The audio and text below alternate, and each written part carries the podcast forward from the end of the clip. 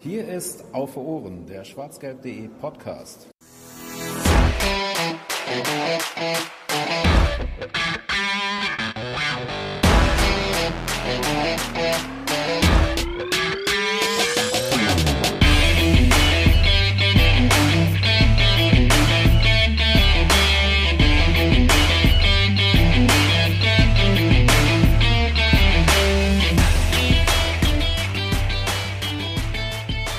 Die Tage werden länger, es wird äh, draußen kälter und die Champions League macht weiter.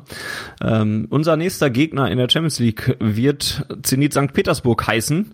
Zwar für uns zum heutigen Aufnahmezeitpunkt. Am 15.10. ist es nämlich schon. Also wir nehmen das Ganze ein bisschen weiter im Vorfeld auf, äh, falls ihr euch wundert, worüber wir da heute reden werden. Tagesaktuell sind wir also vielleicht nicht ganz, aber ähm, ja, der nächste Gegner zum Zeitpunkt der Veröffentlichung dieses Podcasts wird dann eben Zenit St. Petersburg sein, die am zweiten Spieltag der Champions League in das Dortmunder Westfalenstadion reisen werden. Und damit herzlich willkommen zur 48. Ausgabe von Auf den Punkt, dem kleinen Bruder vom schwarzgelb.de Podcast auf Ohren, in dem es thematisch ein bisschen fokussierter und ein bisschen kürzer zugeht als im großen Format. Und indem wir heute eben darüber reden werden, was denn da für ein Gegner äh, auf uns zukommt aus der russischen Liga zu uns in die äh, Dortmunder Tempelanlage, die, wie wir immer noch nicht so genau wissen, entweder voll sein wird oder auch nicht.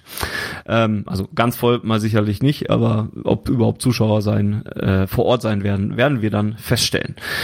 Ich bin wie immer nicht alleine, äh, sondern habe auf der einen Seite interne Verstärkung, diesmal von Volker. Grüß dich. Hallo zusammen. Und ich habe heute dann festgestellt, dass es dringend notwendig ist, dass wir einen Experten brauchen, denn als ich in die Kaderauflistung von Zenit St. Petersburg äh, geguckt habe, habe ich gemerkt, okay, da weiß ich echt nicht mehr viel zu. Deswegen haben wir uns jemanden geholt, der uns dazu etwas sagen kann. Ähm, er ist Area Manager Eastern Europe bei der Transfermarkt GmbH.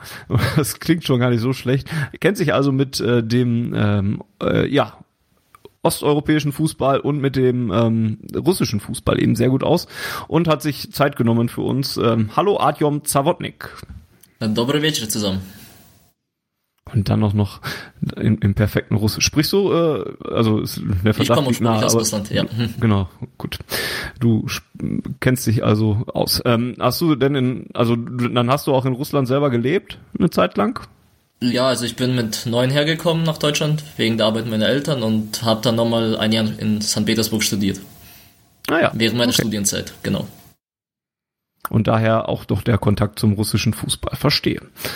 Äh, in irgendeiner, äh, irgendeiner Fanbeziehung denn auch zu einem russischen Verein? Ja, ähm, ich bin generationsweise, also schon seit meinem Großvater ist es bei uns in der Familie Tradition, ZSK Moskau zu unterstützen. Hm, okay. Gut, und trotzdem kennst du oder trotzdem bist du bereit, über äh, einen anderen russischen Verein zu reden und äh, nicht über den einen der großen Konkurrenten. ja, ne, wir haben es leider nicht geschafft, uns für die Champions League zu qualifizieren in dieser Saison, deswegen hoffen wir auf diese Saison. Aber ja, Zenit, Meister, zweimal in Folge und klar kennt man natürlich sehr gut, auch in Europa. Sehr gut. Dann würde ich vorschlagen, äh, gehen wir auch direkt ins Eingemachte. Wie gesagt, nochmal kurz als Disclaimer, ähm, wir reden am 15.10. miteinander und ähm, auch Zenit St. Petersburg wird genau wie Borussia Dortmund in den nächsten Wochen noch ein paar Spiele machen, bevor die beiden dann jetzt wirklich auf, äh, aufeinandertreffen.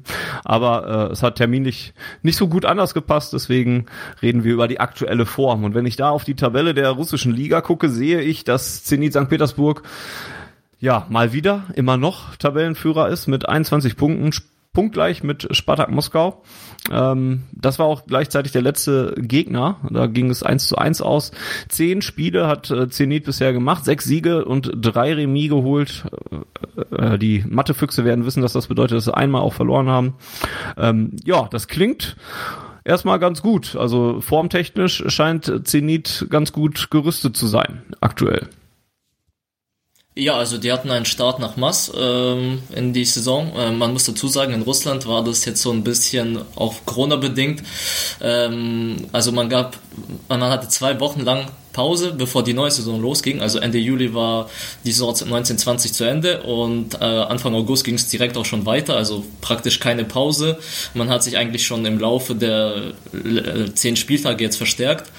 Ähm, deswegen, ja, am Anfang direkt vier Siege zu Beginn äh, souverän auch alles gemeistert, auch uns, CSKA Moskau leider geschlagen zu Hause, 2-1. Aber dann kam halt äh, am fünften Spieltag der erste kleinere Dämpfer, da hat man sehr überraschend gegen Dynamo Moskau 1-0 verloren. Wenn wir schon bei der Corona-Problematik sind, wie ist die russische Liga damit umgegangen? Also ich habe gesehen, dass auch Zuschauer durchaus zugelassen sind bei den bei den Spielen. Ähm, Gibt es da sonst irgendwelche welche Regelungen so ähnlich wie in Deutschland oder ist man da eher wie Italien so ein bisschen ähm, ja, stiefmütterlich mit umgegangen mit der ganzen äh, mit den ganzen Regelungen? Uff, schwierig, schwieriges Thema. Ähm, in Moskau ist man damit sehr, sehr streng umge äh, umgegangen. Also man musste sogar sich online anmelden bei bestimmten Plattformen, um überhaupt aus dem Haus gehen zu dürfen. Also nur wenn man zur Arbeit musste oder, oder wirklich wichtige Sachen zu erledigen hatte. Und das ist in Russland, das ja eine föderative Gemeinschaft ist, äh, ähnlich wie Deutschland, ist es von Bundesland zu Bundesland in Russland sehr unterschiedlich. Also in, Russ in Moskau, St. Petersburg ähm, im Süden war es sehr streng, bei anderen Regionen war es dann vielleicht dann nicht so streng und nicht mal nicht so ernst genommen, die Situation. Und auf der anderen Seite hast du gerade schon angesprochen, ähm, ja, dass es keine lange Pause gab. Zwei Wochen ist sogar, glaube ich, kürzer die Pause als die Bayern sie hatten, äh, so gefühlt zumindest. Ja, ähm, also und dann ging zehn Tage gefühlt, zehn oder zwölf okay. Tage waren es. Und dann ging es halt direkt weiter. Jetzt hat äh, Zenit jetzt schon zehn Spiele in der Liga bestritten, wo der BVB gerade mal drei absolviert hat. Meinst du, das ist dann auch sogar noch ähm, ein Faktor für das direkte Duell, dass ähm, ja, man kann es jetzt in beide Richtungen drehen. Ne? Man könnte auf der einen Seite sagen, Zenit ist zumindest im Rhythmus und, und äh, ja, äh, kann sich so ein bisschen in, in, in diese Regelmäßigkeit reinspielen, aber man kann es auch genauso gut negativ auslegen, dass sie zu dem Zeitpunkt, wo die beiden aufeinandertreffen werden, natürlich auch schon deutlich mehr in den Knochen haben. Ähm, glaubst du, dass das eine Rolle spielen wird? Also definitiv, das wird eine Rolle spielen. Ähm, der Spielrhythmus ist zwar immer wichtig und ich denke, bei einer normalen Saison hätte vielleicht sie nicht sogar einen klaren Vorteil in dem Fall, aber aktuell sehe ich das eher als Nachteil, weil man hat ja noch das Pokalfinale. Ähm, dann hatte man, glaube ich, die kleinste Pause von allen Teams in der Premier Liga. Äh, man hat jetzt nicht den breitesten, nicht den größten Kader. Ein paar Spieler sind gegangen. Äh, man hat jetzt nicht so viele Verstärkungen holen können, auch weil man direkt spielen musste. Und aktuell sieht es halt eben so aus, dass jetzt auch wegen der Länderspielpause zehn Spieler im Länderspieleinsatz waren und die sind natürlich alle ziemlich im Saft. Und es kann auch sein, dass dann irgendwann mal, vor allem bei Spielern, die so ein bisschen älter sind, und es gibt ja einige Spieler bei Zenit, die schon um die 30 sind, dass da vielleicht gegen Ende äh, es nicht mehr reicht für 90 Minuten auf so hohem Niveau wie in der Champions League.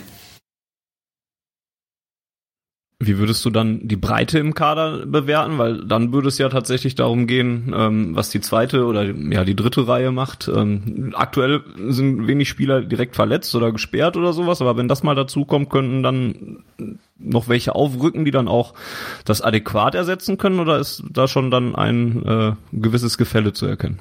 Also da gibt es definitiv ein großes Gefälle. Ähm, der Kader ist dünner geworden, muss man dazu sagen, weil ein paar Spieler sind gegangen. Man hat jetzt äh, durch ein paar Jugendspieler die Ausfälle ersetzt. Man hat jetzt zwar ein paar gute Transfers getätigt, wie den Lovren aus Liverpool geholt, jetzt den Wendell ähm, vor einer Woche geholt, aber so in der Breite ist das jetzt nicht so äh, richtig groß. Also in der Innenverteidigung oder im Sturm, wenn da mal einer der Leistungsträger ausfällt, wird es schwer, ihn zu ersetzen. Da muss man auch teilweise auch das System dann umstellen. Wie hat sich, äh, jetzt hätte ich fast gefragt, wie sich Wendell schon eingelebt hat, aber wenn du sagst, der ist erst letzte Woche gekommen. Genau, der hat noch kein Spiel gemacht. Ich wollte gerade sagen, dann erübrigt sich die Frage vermutlich. Ähm, äh, wie, ist, wie hat sich Lovren so eingelebt in, in St. Petersburg? Spielt er schon eine große Rolle, Stammspieler, oder ist er eher noch so ein bisschen in der Integrationsphase?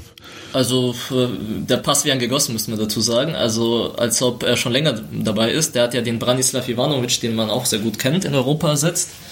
Ähm, der hat ja seinen Vertrag nicht mehr verlängert oder nicht verlängert bekommen, ist wieder zurück nach England und Lovren sollte den ja ersetzen als der Führungsspieler in der Abwehr und das hat er auf Anhieb gemacht. Also der hat jetzt alle Spiele absolviert, äh, direkt Stammspieler geworden und auch sehr souverän. Also auf dem Niveau der russischen Liga kann man da jetzt nichts ähm, an ihm anmängeln. Jetzt haben wir schon über zwei Spieler gesprochen, die jetzt gerade neu gekommen sind und, und dementsprechend nun mal eine Rolle äh, spielen und die man auch als ähm, ja nicht regelmäßiger Verfolger der russischen Liga auch schon kennt. Ansonsten stolpert man beim Kader noch über Douglas Santos, den man vom HSV noch kennt. Ähm, ja, und dann gibt es für mich ehrlich gesagt nicht mehr viel, woran man sich noch ähm, orientieren kann. Ähm, deswegen habe ich einfach mal stumpf auf die Leistungsdaten geguckt und bin dann unter anderem ähm, auf den Kapitän gestoßen äh, Artyom Zuba, der aktueller Topscorer ist. Hat sechs Tore gemacht, hat vier Vorlagen gegeben, ist wie gesagt Kapitän, 32 Jahre alt, also auch schon erfahrener Recke. Ist das einer von den Spielern, die da bei Zenit besonders im Fokus stehen? Also das ist gerade der Spieler, der bei Zenit im Fokus steht. Also sehr viel läuft über den äh, guten alten Kapitän. Der ist ja auch in das Borner Kapitän in der Nationalmannschaft und ähm, der hat jetzt äh, seit der WM im eigenen Land eigentlich einen richtig guten Lauf. Der hat jetzt in der vergangenen Saison 17 Tore gemacht und auch noch 17 Vorlagen. Also der hat insgesamt 34 Scorer, was sehr beachtlich ist für unsere Liga. Und der macht jetzt eigentlich mehr oder weniger genau da weiter, wo er aufgehört hat. Also 10 Scorerpunkte in 10 äh, Spielen spricht eigentlich für sich. Ist das äh, System dann auch auf, auf diesen Spieler ähm, ausgelegt, dass, dass es halt, wenn was läuft, dann über ihn läuft oder funktioniert es auch einfach im, im Mitlaufen, sag ich mal? Also es ist mehr oder weniger auf Zyber ausgelegt. Ähm, er hat ja so einen Sturmpartner. Ähm, der äh, Zenit spielt ja als einer der wenigen Vereine aktuell in Europa mit einer Doppelspitze. Äh, ich weiß jetzt, man könnte vielleicht noch Inter Mailand äh, nennen, die jetzt, jetzt salopp so einfallen, die jetzt mit zwei Stürmern, also so zwei mhm. richtigen Brechern vorne drin spielen. Das ist auf der einen Seite natürlich Zyber und auf der anderen Seite ist ja da Asmun der iranische Nationalspieler, der auch 17 Tore in der letzten Saison gespielt, äh, geschossen hat. Also die sind beide Torschützenkönige geworden mit jeweils 17 Tore Treffern. Und dieses auch jetzt Duo, schon wieder sechs Tore gemacht hat, ne? Asmun genau, genauso gut also, wie Suba. Also die sind aufeinander sehr gut abgestimmt und meistens läuft es so, man spielt einen langen hohen Ball, meistens auf den körperlich sehr robusten, sehr starken, sehr kopfballstarken Suba. Er behauptet vorne den Ball und legt ihn dann ab auf den eher schnelleren, quirligeren Asmun der auch dann auch direkt was am Ball kann, technisch sehr gut ist und man hat ja auch den Malcolm, der bei Giovanni Bordeaux äh, auf sich aufmerksam gemacht hat, dann auch ein Jahr bei Barca war und jetzt eigentlich der neue große Star bei Zenit werden sollte. War jetzt leider ein halbes Jahr verletzt nach seinem Wechsel, aber jetzt kommt er zu langsam in den Tritt und das ist jetzt die mehr oder weniger die Hauptausrichtung bei Zenit, wenn alle fit sind. Langer Ball auf Süber, er behauptet den Ball, spielt dann ab auf Malcolm oder auf Moon und die machen dann was draus. Jetzt hatten wir in unserer Vorschau zu, zum Gegner Lazio Rom äh, Mario Rica zu Gast von Zone. Ähm, da haben wir auch kurz über, über die Gruppe an sich gesprochen und er war der Meinung, dass Zenit St. Petersburg eine sehr unangenehm zu spielende Mannschaft ist, weil die sehr körperbetonte Spielweise haben. Ähm, würdest du das bestätigen? Ja, die haben auch noch, ähm, nicht nur, dass die jetzt den Süber da vorne drin haben, die haben einen äh, Mittelfeld aus Wilma Barrios. Das ist so ein Kettenhund, der reißt einem die Beine weg. Also der räumt in der russischen Liga fast alles ab. Das ist einer der besten Abräumer der Liga. Und der hat nochmal neben sich einen aus Neuf, der auch sehr körperbetont spielt und auch sich gerne auch mal eine gelbe Karte abholt und da auch kein Problem damit hat, mal ein bisschen härter in den Zweikampf zu gehen.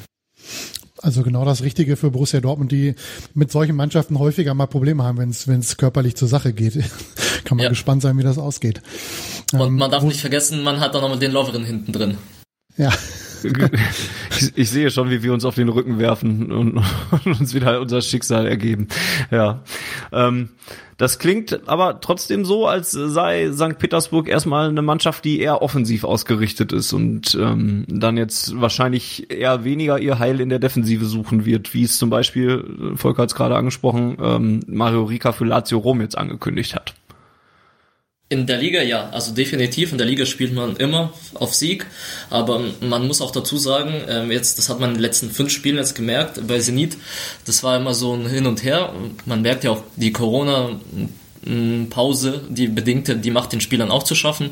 Man hat ja dann, nachdem man gegen Dynamo verloren hat, erstmal gegen Lok Moskau unentschieden gespielt, dann hat man gewonnen, dann hat man wieder unentschieden gespielt, dann hat man UFA 6-0 vom Platz gefegt und dann hat man gegen den ähm, Hauptkonkurrenten jetzt aktuell, Spartak Moskau, 1-1 gespielt und dabei hat man zwei komplett unterschiedliche Halbzeiten. In der ersten Halbzeit dann dominiert, hatte man das Spiel geführt, war man die bessere Mannschaft und in der zweiten Halbzeit komplett das Spiel abgegeben.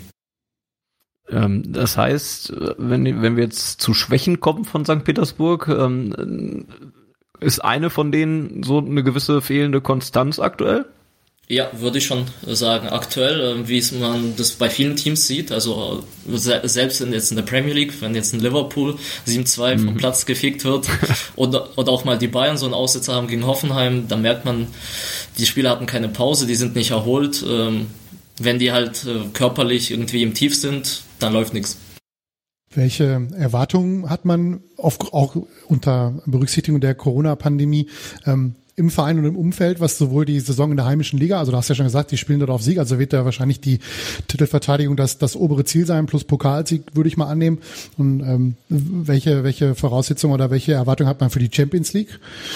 Also wie, wie ihr schon richtig vermutet habt, in der Liga hat man eben den Anspruch, äh, Pokal und Meisterschaft zu holen.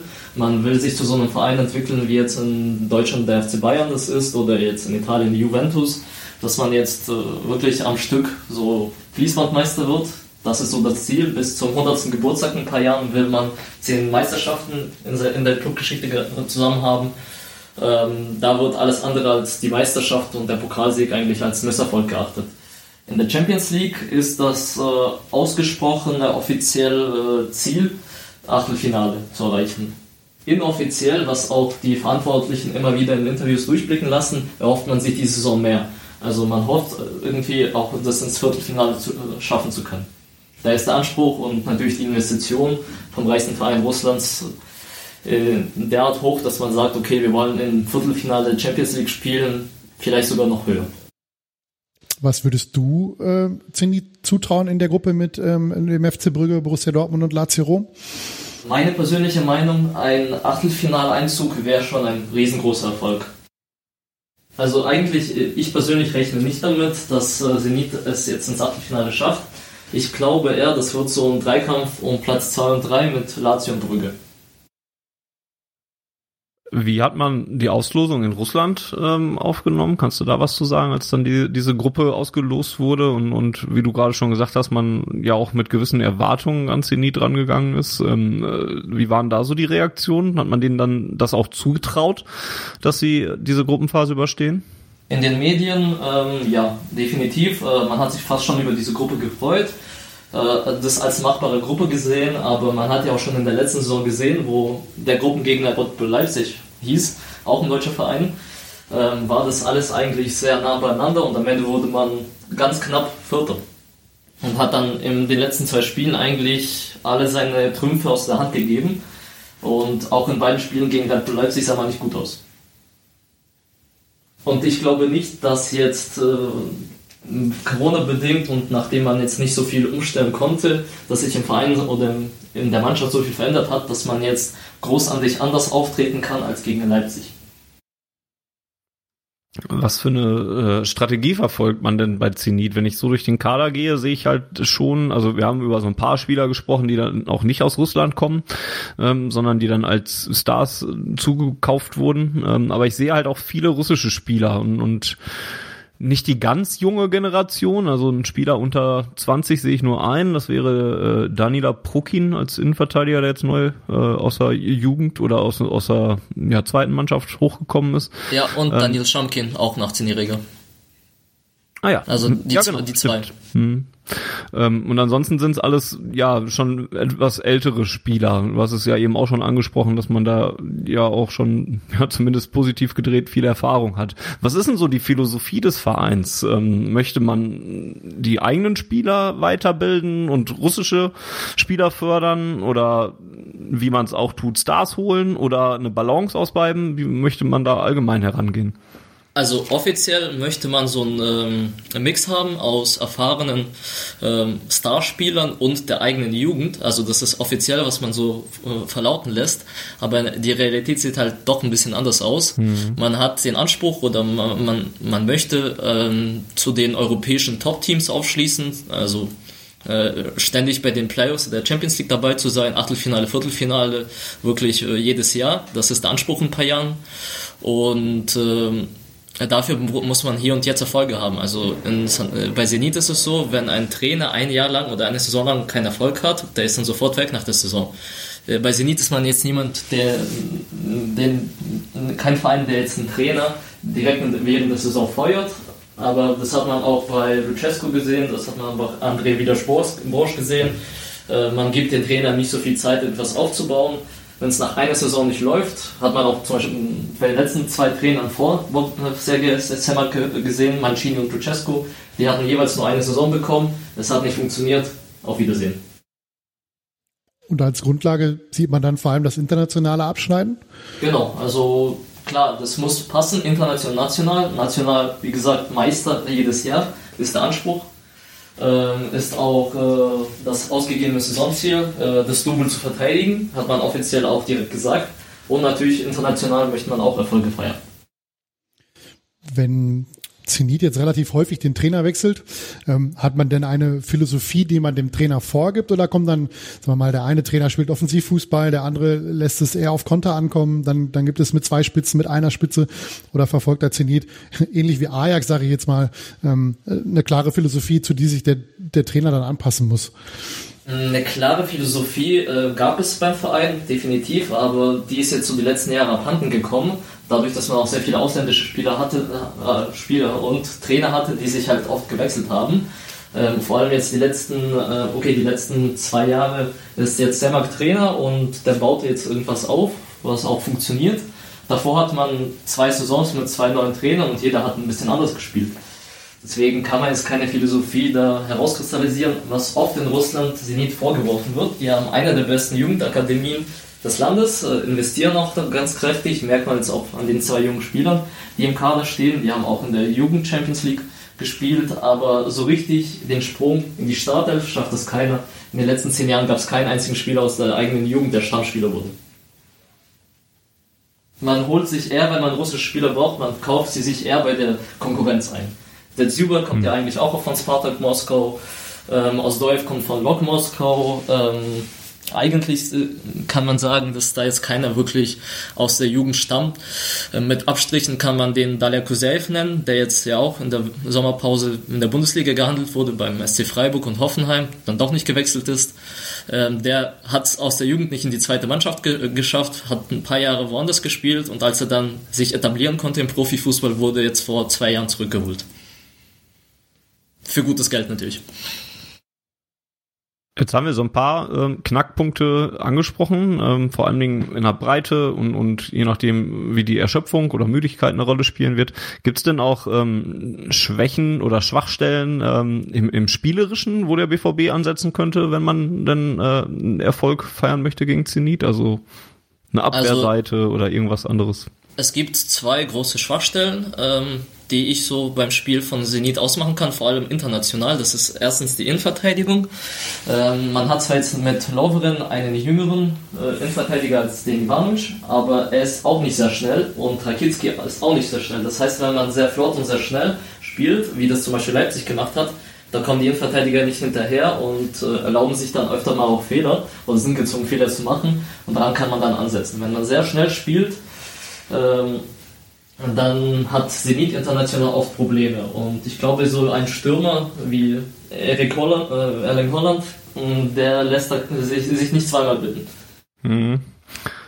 Da habe ich auch gerade dran gedacht, dass zumindest da ja auch der BVB durchaus Potenzial hat, ein bisschen mit Schnelligkeit über. Ja, das äh, wird auch in den Spielen gegen den BVB auch das, äh, die größte Herausforderung für Zenit, weil ich glaube, die werden eher defensiv auf äh, gegen äh, dem BVB ausgerichtet sein und äh, eher die zweite Geige spielen wollen, weil die wissen, wenn die jetzt versuchen, offensiv zu spielen, so wie die es in der Liga machen, mit den schnellen Spielern, die der BVB vorne drin hat, äh, da kriegen sie so, sofort eine auf die Mütze Können Sie das denn auch, wenn man es aus der Liga gewohnt ist, ähm, selber das Spiel vorzugeben und gar nicht so, so oft in die Verlegenheit kommt, sich hinten reinstellen zu müssen? Ja, doch, das kann man. Das kann man. Das ist so russische Tradition, dass man dann äh, das Spiel abgibt und sich dann auf das Körperliche betont. Also ich erinnere falls an die WM 2018, falls sich jemand das mhm. Spiel gegen Spanien angeschaut hat, da hat man 120 Minuten mehr oder weniger gemauert und auf das Elfmeterschießen gewartet.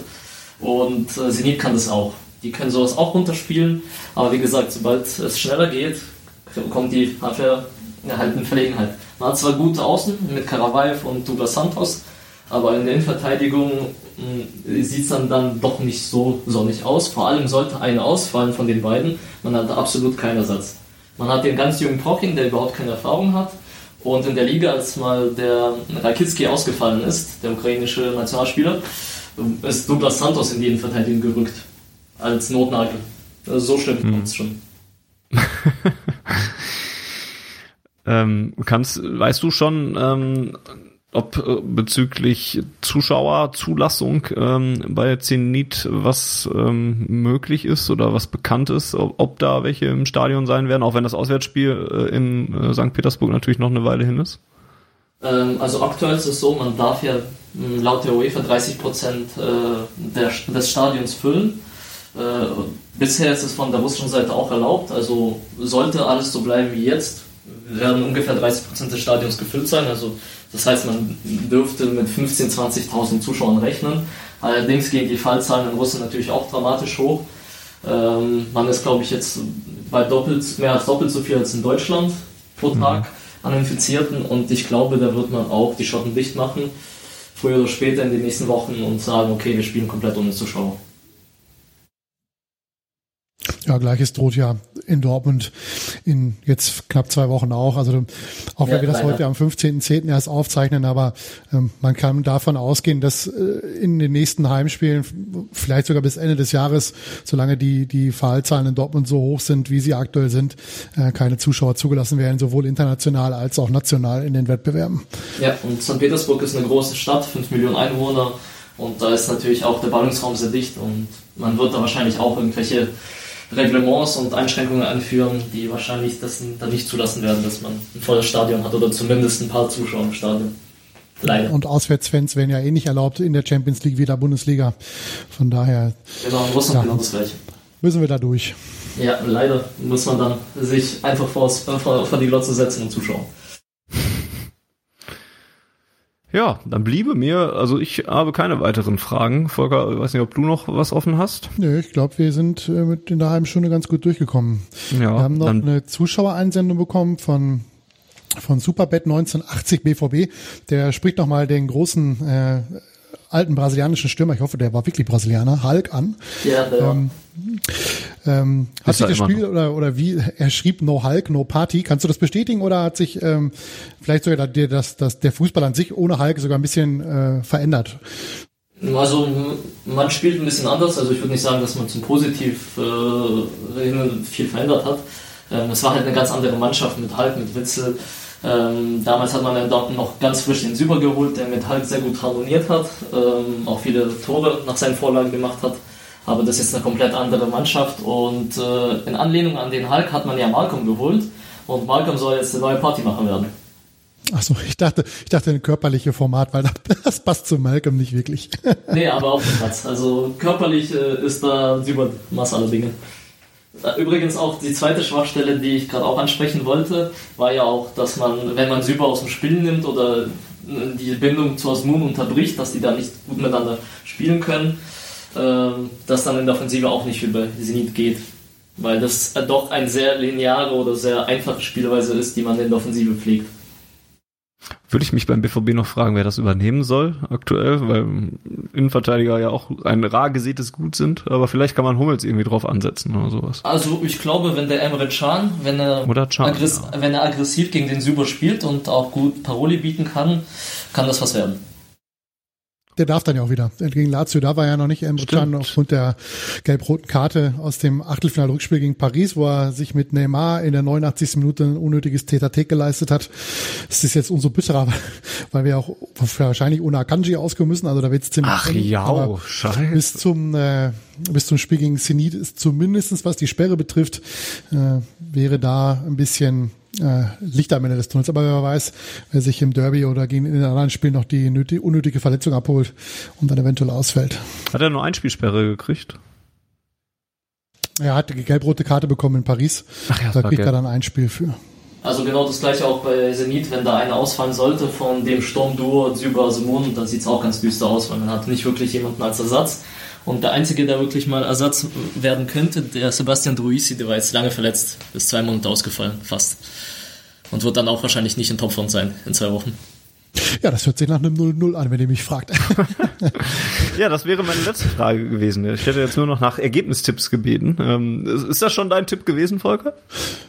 Nee, ist ein Heimspiel, ne? Also Heimspiele muss Dortmund allesamt gewinnen, egal wie der Gegner heißt, äh, aus der Gruppe jetzt aktuell. Daher tippe ich ein 2 zu 0. Okay. Artyom, was sagst du für das äh, Heimspiel dem schließ, BVB? Dem schließe ich mich an. Also auswärts ist Zenit sowieso etwas schwächer als zu Hause. Die haben meistens so eine, so eine Auswärtsschwäche international. Deswegen denke ich, das wird auch 2-0 ausgehen für den BVB. Okay, ich habe gelernt, äh, dass ich mittlerweile kaum noch Spiele zu Null tippe beim BVB und äh, deswegen glaube ich mal, dass der, der Siuber zumindest einen reinmacht und der BVB 2 zu 1 gewinnt. Gut, ich glaube, äh, wir sind wesentlich aufgeklärter, was Zenit St. Petersburg angeht. Ähm, ich zumindest kann mir jetzt deutlich mehr darunter vorstellen und warte, äh, weiß, was uns da jetzt als nächstes erwartet in äh, der Gruppenphase der UEFA Champions League. Ähm, deswegen sage ich ein großes Dankeschön an Artyom Zawodnik. Ähm, Gerne, danke auch an euch. Den, den könnt ihr auf Twitter unter anderem finden, wenn er zum Beispiel bei äh, Transfermarkt RU ist dann der Twitter-Account, also at Transfermarkt RU, glaube ich dann. Ist richtig, ne? Genau, aber da wird vieles auf Russisch sein, deswegen könnte so. man da nicht, nicht sehr viel draus nehmen, aber ja, ihr könnt einfach uns auf Transfermarkt besuchen und einfach mal äh, den Kader von Zenit und auch von der russischen Liga durchstöbern und mal schauen, was ihr da für interessante Spieler findet. Sehr gut. Dann sage ich auch Danke an Volker, der nicht nur Technik, sondern auch Moderation gemacht hat heute Abend. Sehr gerne. Und ähm, ja, damit haben wir zwei von drei Gruppengegnern der äh, Borussia abgefrühstückt. Ähm, es hat sich herausgestellt, dass wir vielleicht doch noch einen dritten für Brücke finden. Deswegen äh, schauen wir einfach mal weiter. Ähm, ja, und weil das jetzt soweit im Vorfeld äh, aufgezeichnet wird, kann ich euch jetzt leider auch nicht sagen, was so die nächste Ausgabe dann sein wird. Volker vielleicht, weil der immer einen besseren Überblick hat. Also wenn alles glatt läuft, wird diese Ausgabe in eurem Podcatcher am 26.10., also zwei Tage vor dem Spiel erscheinen.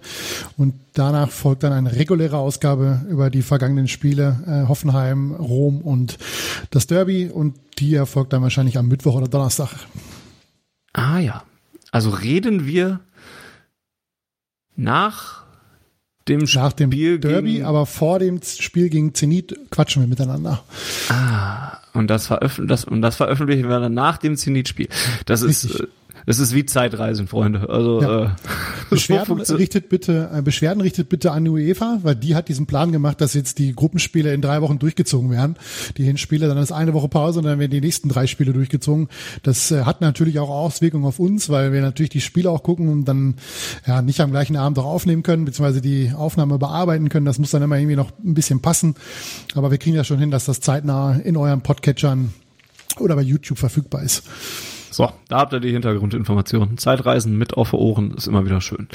Und äh, wird auch sicherlich noch spannend bleiben. Vielen Dank fürs Zuhören auf jeden Fall und euch dort draußen. Wenn es euch gefallen hat, äh, dann hinterlasst gerne ein Like, je nachdem, wo ihr es gehört habt. Bei YouTube zum Beispiel könnte man es liken und abonnieren. Äh, bewertet uns bei Apple Podcasts oder in den Podcatchern eures Vertrauens oder schickt uns ganz einfach eine E-Mail an podcast.schwarzgelb.de. Folgt uns auf Twitter, at auf Ohren und äh, erzählt euren Freunden das, davon, dass wir hier einen Podcast haben, äh, der vielleicht ganz hörenswert ist. Und ansonsten schaut vielleicht mal auf schwarzgelb.de slash unterstützen vorbei, mit UE dann bitte geschrieben und ähm, ja, ich glaube, das sollte reichen. Bis zum nächsten Mal bei äh, Auf für Ohren, ähm, bei der regulären Ausgabe von Auf Ohren, wie ich ja gerade gelernt habe. Äh, ich sage Bis zum nächsten Mal und ja BVB.